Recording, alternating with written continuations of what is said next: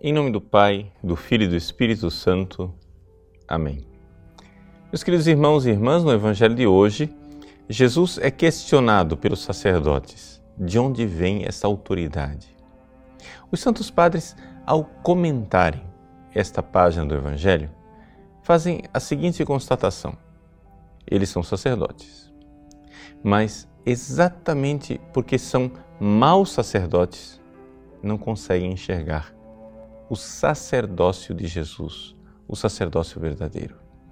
Aqui, a comparação feita pelos Santos Padres é muito clara. Assim como uma pessoa impura não consegue acreditar na castidade dos outros, assim como uma pessoa que é corrupta não consegue acreditar na honestidade dos outros, assim também os sacerdotes não conseguem acreditar na ligação de Jesus com Deus e no fato de que ele realiza aquelas obras a partir de Deus, porque ele é o próprio Deus que se fez homem.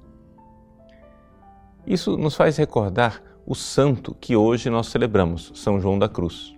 São João da Cruz foi um sacerdote extraordinário, um homem de verdadeira santidade, uma santidade tão profunda que tornou-se aquilo que a Igreja depois é, reconheceu nele, doutor da Igreja Universal, ou seja, um doutor que nos ensina o caminho da santidade. E, no entanto, São João da Cruz foi perseguido exatamente pelos outros sacerdotes que não queriam viver a radicalidade da sua vida espiritual. No início da reforma do Carmelo, ele foi é, perseguido pelos carmelitas calçados. Foi colocado na prisão durante oito meses e ali, durante aquele período de prisão, ele produziu cânticos espirituais que eram eh, se tornaram a coluna vertebral de suas obras místicas. Ele conseguiu escapar e foi acolhido por Santa Teresa d'Ávila, que então eh, fez com que ele pudesse se tornar mais tarde confessor do Carmelo da Encarnação, onde ela se tornou priora, e assim tiveram um tempo de convivência juntos. Mas o importante é notar que mesmo depois da morte de Santa Teresa d'Ávila, São João da Cruz continuou sendo perseguido e perseguido até mesmo pelos próprios carmelitas calçados.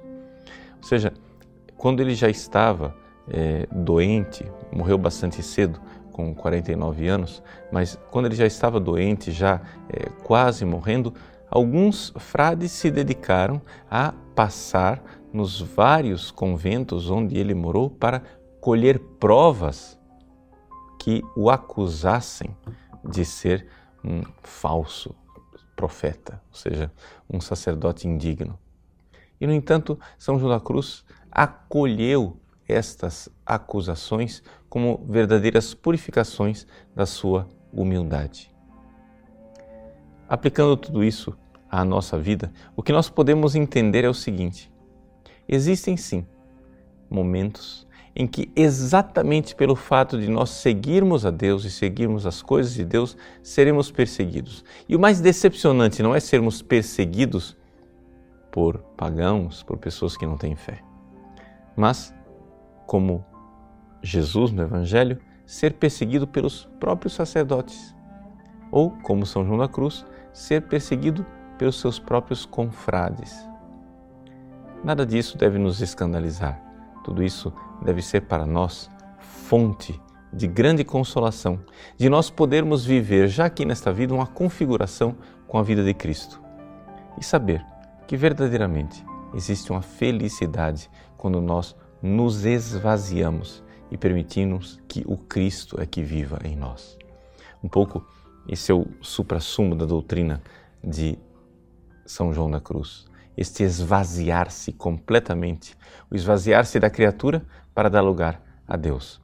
Se acontecem injustiças e perseguições, que elas venham para nos ajudar a nos esvaziarmos de nós mesmos e do nosso egoísmo.